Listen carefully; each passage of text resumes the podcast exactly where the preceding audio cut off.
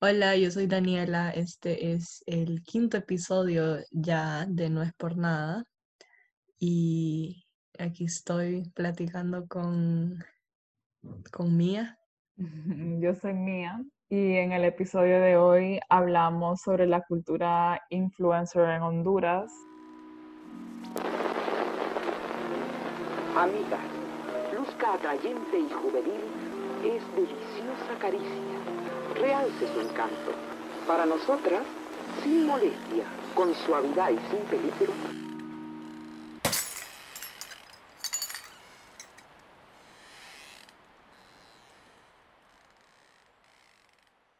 No sé, yo tengo sentimientos encontrados con HCH. Obvio que pienso que no es periodismo de calidad, pero creo que tienen una propuesta bien única que nadie más tiene en. Honduras, que es cubrir eventos relevantes para su público Claro. y de una forma como bastante productiva, como quién más anda cubriendo eh, inundaciones en los barrios más afectados, quién más anda ¿Quién más anda cubriendo... cubriendo? No sé si viste, uno de los videos más vistos de ellos es como mujer encuentra huevos de alienígena en su Ajá, ¿quién patio más anda cubriendo eso? Sí, o el, el conegato es el que me gusta a mí. Ajá, Es un ajá. conejo que se cruzó con un gato Ah, y tenía cara de conejo, no, tenía cara de gato y piernas de conejo, pero comía lechuga. ¿En serio?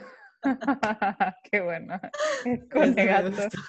El público que tenés en mente cuando grabás o producís cualquier tipo de contenido, eh, obviamente que juega un papel muy importante. Y el público hondureño, no sé, o sea, siento que el, el contenido de HCH está hecho verdaderamente con el público hondureño en mente, como qué le gustaría ver, ah, el conegato, ¿me entendés? Como El conegato, sí, ese llegó, el Y como, y la manera en que, Sí. la manera en que graban todo, como cuando fue lo de Esdras, lo del el militar TikToker, era una cosa así de, obviamente querés ver a su mamá y a su papá, ¿me entendés? Sí, Entonces sí, lo, sí. la grabas a la mamá llorando, eh, y bueno, o sea, para bien o para mal, eh, creo que es televisión muy hondureña. Bueno, vos estabas diciendo como que al final la blanqueza o tu proximidad con la blanqueza no tiene que ver con tu raza. Y eso tiene mucha conexión con la mayanización, porque la forma en que la describe Euraque, em, él prácticamente dice que la definición de ser hondureño y la definición de la mayanización o adoptar esa identidad maya, al final eh, es, es vacío, pues es simplemente un título y no tiene fundamento histórico. Claro, sí. O sea, que tu proximidad con la blanqueza seas más trigueño que lo que, o sea, seas súper trigueño, seas mezclado, tu proximidad con la blanqueza no va a tener que ver con tu raza. Al final tiene que ver con cómo tu capital social o tu capital cultural y la forma en que usas eso. Claro, o sea, me parece que eh, en el contexto de Honduras, cuando hablamos de racismo también, como tiene mucho sentido, además del racismo que existe contra las minorías garífunas, misquitas, indígenas, lo que sea, porque sabemos que esa es una realidad, pero también tiene eh, mucha relevancia, creo yo, eh, discutir esa obsesión que tenemos con acercarnos a lo blanco. ¿no? Me interesa también como dentro de los pri círculos privilegiados en Honduras, eh, el racismo que se da también un poco ahí. Eh, y eso tiene mucho más que ver con el hablo inglés, eh, viví en tal lado. Franz Fanon tiene una cita que dice, se es rico porque se es blanco y se es blanco porque se es rico. Que, por ejemplo, en Estados Unidos también, como a, a Obama y a Oprah, que eh, Ujú. todos esos, los, los, de los movimientos de Black Lives Matter y eso, como que no los consideran, o a Kanye West, no los consideran como parte de su, de su movimiento porque son personas que ya no son afectadas por ese nivel de racismo porque tienen dinero, ¿me entiendes? Entonces como que el poder adquisitivo los acerca de alguna manera al blanco. Sí. Em, igual lo que dice Manuel Chávez, el que escribe sobre la identidad hondureña, em, su conclusión al final es que el hondureño, por esa falta de identidad y por ese apego y ambición a aparentarse o acercarse a la blanqueza, invisibiliza bastante como el clasismo que es em, antipobre y se obsesiona más con la ambición y la depredación, como que es uno por uno mismo. Ya se desintegra ese sentimiento de comunidad y de trabajar para tu gente, tu familia, porque vos lo que querés es em, complacer a los intereses extranjeros. Pero bueno, em, el amarillismo de HCH. No sé, bueno, por, lo, por eso mismo, esa, idea, esa misma idea de identidad, tiene un montón de potencial, como lo que dijimos desde el primer episodio. La cultura no es algo bello, no es algo estético. O sea, lo estético es lo que un artista extrae de la cultura, pero la cultura en sí es desastrosa, impura, em, controversial y HTH es todo eso. Sí, mira, para mí, eh, de alguna manera, ese video em, que tenía de título em, película de terror es el hospital escuela y te muestran, es como una toma secuencia, se podría decir, de los diferentes salones donde están todas estas camillas con cuerpos, o sea, con cadáveres metidos adentro de bolsas negras de plástico, como basura, ¿me entendés? Como una especie de basura y con ese título o sea, para mí también hay una especie de poesía en eso. Si lo sacas eso del contexto y lo ves como de una manera diferente, como, no sé, se podría ver como algo muy crítico.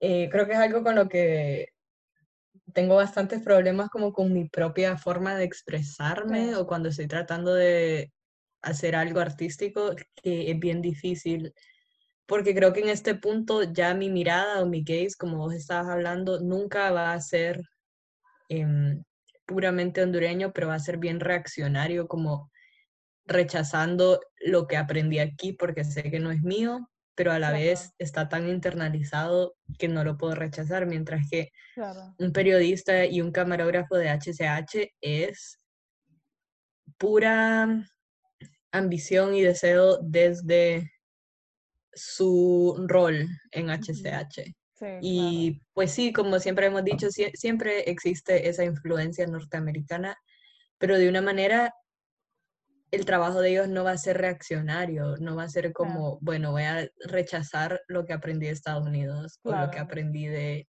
estas técnicas, sino que es lo que saben. y, y, sí, creo que es bien genuino y, y pues ese morbo dice más de la cultura hondureña y de la audiencia que de Eduardo Maldonado. Regresamos también un poco a lo que hablábamos en uno de los episodios pasados, yo no me acuerdo, pero en que HSH, el contenido de HSH no es el problema en sí, ¿no? sino como es simplemente un reflejo de la cultura, o sea, es la estetización de la realidad. ¿no? Tengo mucho más problemas con eh, lo que te envié del Washington Post que sacaron ese artículo mm. diciendo que eh, pasó lo inevitable, eh, el nuevo hotspot de la pandemia es Latinoamérica y te sacan una foto de, una, unas personas con un ataúd. Está mal de tantas maneras. Como número uno, te meten un solo, Latinoamérica en un solo combo. O sea, Latinoamérica es un continente entero, ¿me entendés? Tienes todo tipo de países, todo tipo de países, todo tipo de, de poblaciones, tenés a Costa Rica, donde a duras penas hay eh, un par de casos, y después tenés a Brasil, que ya casi tiene la misma cantidad de muertos que Estados Unidos. Entonces, como eso, para empezar, me parece como racista, ¿me entiendes? Meterlo todo eso en un solo combo. O sea, no sé qué, qué es lo mejor, porque tal vez si sí sacas a la gente muerta, te crea como más conciencia sobre la realidad, pero al mismo tiempo a un nivel internacional lo que nos hace como latinoamericanos, como tercer mundo, es que nos desprestigia y casi que grita, pide, pide ayuda a gritos del primer mundo. Y esa es una narrativa con la que yo pues tengo muchos problemas. La raíz del problema es simplemente eh, la autoridad que tiene el norte sobre el tercer mundo, la autoridad que tiene discursivamente y ideológicamente, que al final sea como sea la manera en que se escriba sobre el tercer mundo, siempre va a ser de una forma imponente. Y al final a mí lo que me molesta, y he escrito bastante sobre esto, es la necesidad de que haya una valorización desde el primer mundo sobre el tercer mundo. Porque si te dicen que vos tenés la autoridad de dar tu opinión, la vas a dar. Y entonces constantemente es una producción de opiniones desde el norte. Y entonces vos te vas formando subjetivamente desde el tercer mundo, como de las formas en las que estamos hablando. Aceptamos simplemente la posición que ellos nos asignan, ¿no? Que ellos en vez de ver desde nosotros, desde nuestra perspectiva. Y como vos decís, como que ya siendo influenciada, ya haber crecido dentro de ese sistema educativo y hasta gente que simplemente consume eh, medios norteamericanos o de primer mundo, ya como que se va formando tu forma de verte, tu idioma, tu lenguaje, y es casi imposible como definir tu propia realidad sin usar los prejuicios que se imponen desde el norte lo más que se puede hacer es ser reaccionario. Es, claro. Em, conscientemente rechazar eso, pero al final no significa que vamos a crear nuestros propios discursos genuinos, sino que por lo menos es un rechazo, pues. Y creo que la meta es poder construir nuestras propias realidades. Una posición, entre comillas, humilde que personas como nosotros podemos tomar es un poco em, como aceptar nuestra posición y ser críticas de nuestra posición y también ser conscientes que si algo podemos cambiar y, tenemos la autoridad de cambiar y querer cambiar es a gente como nosotras. O sea, otras personas que han tenido privilegios similares a los nuestros, en, en lugar de decir como que, ah, quiero erradicar la pobreza en Honduras. O sea, creo que ni vos ni yo estamos en una posición de, de poder hacer eso hablamos con vos sobre lo de Atenas Hernández, con todo eso que está sucediendo del, eh, del Código Penal. Empezando el tema de, Atenas Hernández, que ella dijo que solo iba a hablar cosas positivas de Honduras.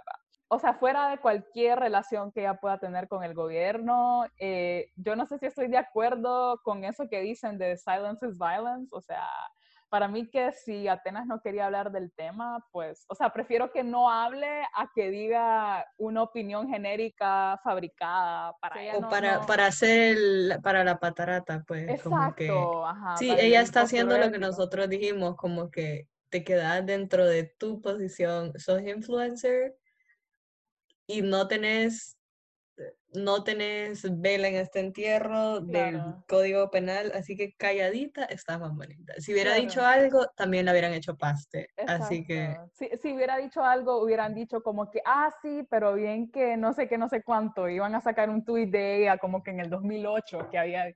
Entonces, la pobre Atenas, o sea, no por simpatizar con, con la mía, pero mm, tenía todas las de perder en esa situación. Y lo que hablaba con vos un poco sobre mm, a, quién consideramos influencer y a quién no, y pues nosotros hablamos de Atenas y de, y de Paulina Tala. Hice una pequeña investigación y me metí a ver, eh, o sea, pensé en las influencers como las primeras influencers que se me venían a la mente.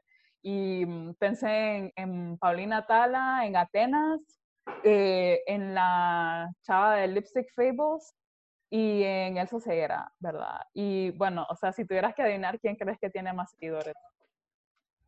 La Lipstick. La Elsa.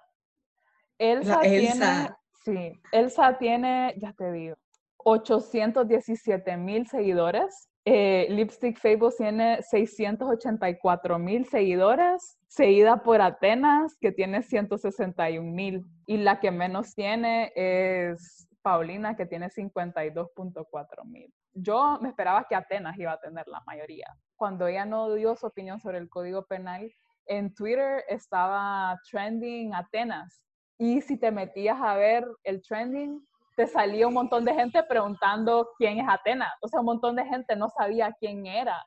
Y siento que ahí como cosas así también me hacen darme cuenta de la burbuja en la que vivo porque para mí Atenas es como la persona más famosa de Honduras. A la Lipstick y a Elsa sus seguidores no solo son hondureños, son como gente eh, latinex de los estados y también porque la Lipstick tiene a su esposo dominicano, entonces tiene como... Ah, bueno, Atenas tampoco, o por lo menos, no sé si ahorita está cuarenteneando en Honduras, pero originalmente ella tampoco vive, vivió en España y después vivía ah. en, en, Dominicana. O sea, creo que las, las, cuatro que mencionamos de alguna manera, se, o sea, tienen mucha cercanía con, con, la blanqueza, de alguna manera u otra. Em, no sé si, especialmente Elsa, no sé si ella tiene más seguidores gringos o si simplemente, o sea, HCH alcanza un público que Atenas con su Instagram, siento que la sigue un montón de, un montón de personas que no son simplemente chavas de escuelas bilingües, ¿me entendés? Eh, que, que, es la gran mayoría de Honduras. La gran mayoría de Honduras no, no son personas que fueron a escuelas bilingües. También el público hondureño de Elsa tiene que ser más grande que el de Atenas. Sí, yo creo que sí. Y también como personas en los estados, porque yo sé que existe una comunidad bastante amplia en los estados que escuchan HCH. Pues, sí, claro. O que miran HCH porque hay, tienen una línea internacional, pero sí, tiene sentido. me decías de, de, Paulina, que sí, ella se considera... Ajá, es que acerca de ella es donde iba a preguntar como qué es un influencer, porque de acuerdo a nuestras conversaciones yo creo que tenemos una idea súper diferente a lo que es y no sé si no creo que exista una respuesta correcta. Creo que es por ahora algo subjetivo que poco a poco se está convirtiendo en un título de trabajo, de una postura de trabajo, como que vos podés poner en tu currículum influencer y ya eh, quien te va a emplear, quien está leyendo, va a saber más o menos lo que significa para mí un influencer es alguien no solo que influencia como opiniones y cosas, pero influencia tu, tu consumismo. Ajá, influencia tu consumismo. Y entonces te convertís como en la cara de alguna marca, como por ejemplo Viviana Mena, una chava de Tegus que es influencer, ella se ha convertido en la cara de Pandora Tegucigalpa, mm. de, de joyas, ¿verdad? Y pues la lipstick se ha hecho, el caso, se convirtió en la cara del caso Pandora. No, em, la lipstick, cuando yo me la imagino, es como mm, cosas de workouts, de ejercicio. Y pues sí, hizo sus camisetas que dicen catracho, y baleada y no sé qué. O sea, vos construís tu imagen, conseguís muchos seguidores y entonces ya porque tenés tantos seguidores, eh, las marcas quieren que vos les promuevas eh, sus productos. Y me parece interesante también que la More, ni corto ni perezoso, em, está haciendo lo mismo. O sea, quien la Ceiba, bueno, es como el primer influencer Save, bueno, así grande eh, a nivel nacional conocido, eh, Seibeño, o bueno, es de Sambo, de Sambo Creek, pero yo lo consideraría la Ceiba siempre, em, está vendiendo cosas. Y sabes qué, que, me dio como risa, que em, lo contrataron para que entregara bolsas a la gente de su misma comunidad eh, por el coronavirus. Repartiendo esas bolsas, puso algo así como que las fotos solo son para que les conste que, que las cosas sí se entregaron, ¿me entiendes? Como que encima de todo tuvo como la conciencia de decir que no quería postureo ético con las fotos que subió. Sí, exacto. No, y sí, Mira, para mí lo que le quita ahí lo de Salvador Blanco es que es a su propia comunidad, porque yo lo que veo algo como bien central al carácter del Salvador Blanco es que se le hace fácil desconectarse de la situación y que es puramente una experiencia. Y no sé, si, si el amor está entregando ahí a su propia comunidad, es más como regresar a su comunidad, como miren, lo que gano lo vuelvo a invertir a, mi gente a donde salí. Para mí, si hay una manera correcta de hacer caridad, el amor es como que el mejor ejemplo que he visto. Eh, por lo menos en Honduras. Si lo pones a la par de Galeano y Operación Frijol. Sí, especialmente porque está, está empezando y vos creerías que mm, sigue con la ambición ir para arriba, convertirse, imitar a los estándares de los influencers hondureños. Que, mm, bueno, cada vez nos acercamos más como a la respuesta de qué es un influencer, pero no sé, vos creerías que todo quien está en ese todo quien está en ese camino que vos pensás, ah, se quiere ser influencer, va a seguir ese proceso que es bien sucio y bien como ignorante y bien ciego. Y pues, no, pues como aparentemente el amor es, pues lo hace porque por el vive. Claro, no, o sea, mm, eh, para mí, pues en mi, en mi humilde opinión o lo que sea, em, yo siempre pensé que un influencer era simplemente una persona con un perfil reconocido en redes sociales. ¿Cuál es la diferencia entre Atenas Hernández y La More? ¿Por qué la gente quiere ser como Atenas y no como La More? ¿O por qué eh, el contenido de Atenas es como, miren, esto como, esto desayuno, esto me pongo, aquí voy de compras, em, esto hago para ser una buena mamá, y el contenido del amor es simplemente chabacanada, ¿me entiendes? Como... Sí, sí, creo que ahí va un montón de como que estamos preguntándonos qué debería ser un influencer solo porque tienen una plataforma con muchos seguidores. No estoy quitándole la responsabilidad a ellos, pero estoy diciendo como al final es responsabilidad de ellos de verdad ser un ejemplo a seguir o es nosotros darnos cuenta que simplemente te convertís en la meta de la ambición del influencer. Si estás criticando al influencer, vos de verdad estás poniéndole una, expectativa de quién debería ser. Em, mientras que el influencer lo hace quien, quien lo consume.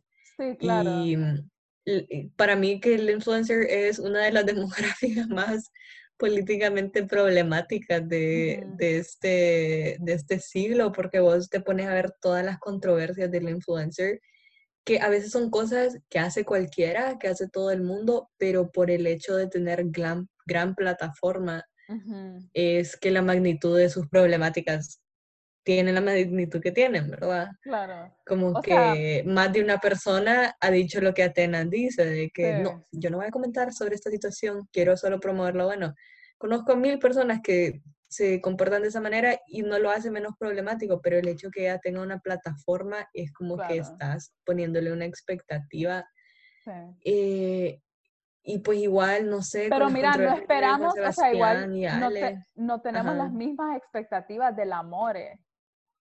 O sea, no, no, ¿me entendés? Entonces son como dos tipos de influencer y a mí más que echarle culpas a ellos o como cuando le echaban, o sea, más que echarle, no sé, culpa a Atenas por no hablar sobre el código penal y también, no sé, o sea, eh, o echarle culpa a, la More por no ser políticamente correcta, como me parece más interesante como que cuáles son, qué es lo que esperamos nosotros de nuestros influencers, porque claramente de Atenas esperamos que tome una posición política y del Amore, pues, no sé, o sea, tenemos expectativas mucho, mucho más bajas. Sí, es como, pero ¿por qué? O sea, primero la pregunta debería ser ¿por qué proyectamos tantas expectativas en los influencers? Como, ¿quién, qué títulos les hemos dado a ellos en nuestras vidas? ¿Por qué te rebajas tanto? ¿Me entendés? El caso de Atenas, o sea, si le quitas los influencers Em, yo siento que tengo expectativas de ella también por, por de dónde viene. Es como una persona muy adinerada que ha tenido una, eh, o sea, mucha educación o por lo menos acceso a la educación que ella quisiera y lo que, o sea, económicamente tiene mucho privilegio y lo que ella escoge hacer con ese privilegio eh, me hace tener de alguna manera expectativas de ella. O sea, siento que es la misma forma que, mm, pues no sé, cuando Juan Sebastián hace comentarios machistas, es como, pucha, vos tuviste eh, cierto nivel de, o sea, la misma expectativa que tengo de Atenas, la tengo de cualquier otra amiga que eh, ha ido a una, o sea, una buena escuela y que ha recibido una educación universitaria, no sé, o sea, ¿me entiendes? Un poco, más, un poco más a eso como que voy, o sea, no sé qué tanto tiene que ver el hecho de ser. Sí, pero creo que al final es porque lo vemos como un reflejo de la clase social de la que viene, como que al final no solo es sobre Atenas, es como, puchica,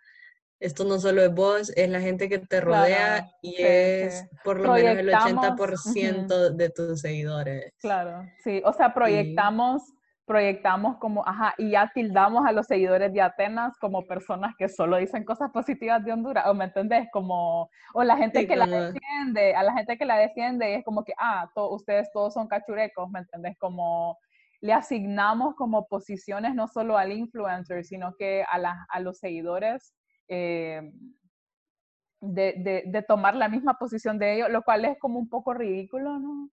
Por lo menos mi conclusión sería que nuestra expectativa va más allá que Atenas y decimos como, puchica, esta es una realidad. Así se siente mucha gente.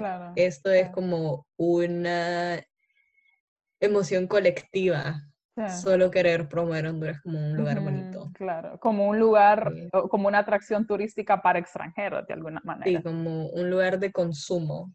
Lastimosamente, la More no veo convirtiéndose en una influencer con la magnitud que se han convertido otros en Honduras y es porque... Siento que el pueblo, o sea, el público la rechazaría de alguna manera, ¿no? La rechaza, sí.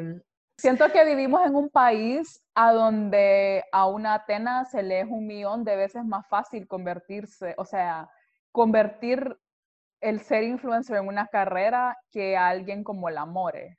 ¿Me entiendes? Siento que algo similar pasó con la Chiqui hace no sé cuántos años. Que, em, sí, la Chiqui sea humilde. Ajá, que sea humilde y, y lo que ella mostraba, ¿me entiendes? Como, porque ¿qué hacen las influencers? Te enseñan sus casas, te enseñan su ropa, y la chiqui, o sea, que pues te decía que seas humilde y, salía ella bañándose eh, en, una, en una pila o comiendo pan con mantequilla, planchándose el pelo con una plancha de ropa, ¿me entendés? Y, y eso no es a lo que aspira la gran mayoría de, de la población hondureña, como no gusta de, alguna, de, alguna, manera creer que... Eh, no sé, que podemos llegar a ser una Atenas que viaja por todo el mundo y que está casada con un español y que estudia en Francia y que vive en España y que va de compras en Chanel y que sale en Vogue, no sé, o sea, de alguna manera, especialmente las mujeres, como, o sea, las mujeres que somos fashion victims, eh, tal vez nos gusta vernos, o sea, nos, nos sentimos identificadas, nos vemos reflejadas en Atenas y de alguna manera es lo que queremos ser, ¿no? Vos puedes llegar a, a, lugares bastante altos, pero como que para influencers se nace. Como que tenés que venir de, de, una familia privilegiada. Pero porque tampoco creo no que... Conozco. O sea, tampoco creo que, que, el fin de la chiqui era ser una influencer como lo es Atenas. O sea, no creo que, que el fin de la no, era, imagínate, su eslogan era ser humilde, ¿me entendés? Era como una anti-Atenas.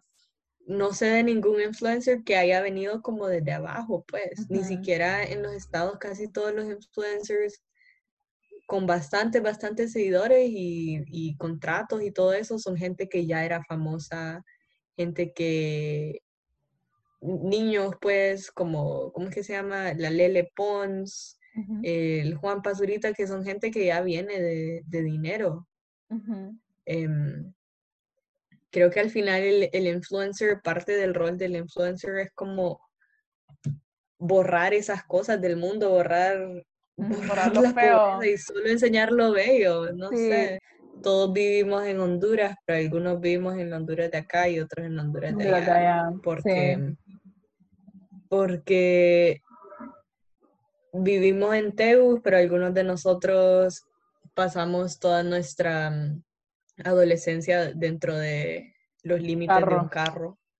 sin interactuar eh, con las personas alrededor de nosotros.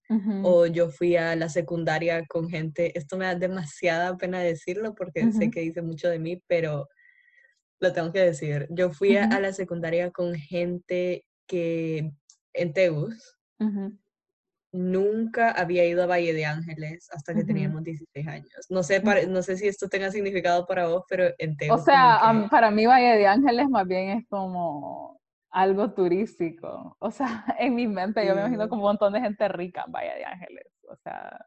Pero es como que no, no sé, el hecho que no haya ido a Valle de Ángeles. No, porque no solo gente rica, o sea, todo el mundo va, todo mundo agarra buses para, para Valle de Ángeles. Los fines de semana van llenos los buses para allá. La gente que lleva a la chava, o sea, hay de todo por allá. Em, pero una niña que no había ido a Valle de Ángeles hasta que teníamos como 17. Eh, otra gente que. el, equivalente. un chavo de. El equivalente seibeño sería como nunca haber ido al río Cangrejal, algo así, que es como está ahí nomás. Ajá, está ahí nomás, como que si no vas, porque eh, gente que no había. No, el ejemplo que iba a dar un amigo de Tela, que le dice a una amiga mía de mi escuela que es de tela y la man queda, ¿qué? Ahí hay hospitales. Ajá, sí. Entonces ella full pensaba que solo era una playa y ya. Así, la arena y las palmeras. Sí.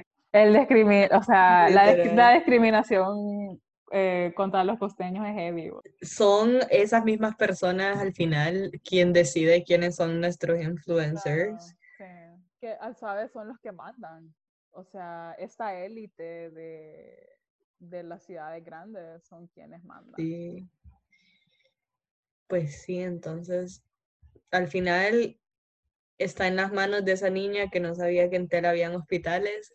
¿Quiénes son tus influencers? Claro. No hablamos de Home, de que tiene coronavirus. Lo, que, de la forma en que yo el experimento es que me da risa, pero solo porque no estoy ahí me da risa porque digo, qué show. Sí, es, pero es lo que es básicamente eso. Eh, habían sacado, como HCH creo, había sacado un comunicado que mm, venía una nueva como que versión del virus que era más fuerte y todo el mundo había, todo el mundo comentó como que pura, pura paja, no sé qué, ya no saben qué inventarse, es pura estrategia de no sé quién, cuánto dinero te estás robando, ¿me entiendes? Como, o sea, cualquier cosa que digas, siento que es como casi lo opuesto de los medios de comunicación en Estados Unidos porque la gente se cree mucho, o sea, es fácil manipular eh, lo que creen las personas a través de los medios de noticias, porque la gente se cree lo que la gente cree lo que sale en el New York Times o lo que, ¿me entendés? Publican todos estos journals y eso. Y en Honduras es cualquier cosa que te digan, la gente va a pensar que ya nadie se cree nada. Nadie, quiere, nadie cree nada. O sea, todo, como que todo, casi todo hondureño es como es un eh, tiene de hobby inventarse teorías de conspiración. O sea, pero ni siquiera son tan locas, como que no está una teoría de conspiración. Es como está súper construida y hay como mil personas detrás de una investigación como hackers y en Honduras es como no más, no está enfermo. Se va ahí, se va con Hilda, la que se hizo la muerta. Es como que... además tenemos mucha cultura de cuestionar los medios. Bueno, quieren pasar eso de que no puedes protestar o lo que sea, pero sinceramente yo siento que tenemos mucho, mucha libertad de expresión. O sea, ¿has visto Radio Lobo? O has visto, no sé, o sea, es como te hablan con malas palabras, literal, a, a los... Eh, a los políticos los insultan con malas palabras y pues yo nunca he escuchado que eh, alguien se exilie por, por un comentario inapropiado, O sea, no, pero yo creo que eso está bueno porque es que la, pureza política no me llega a mí.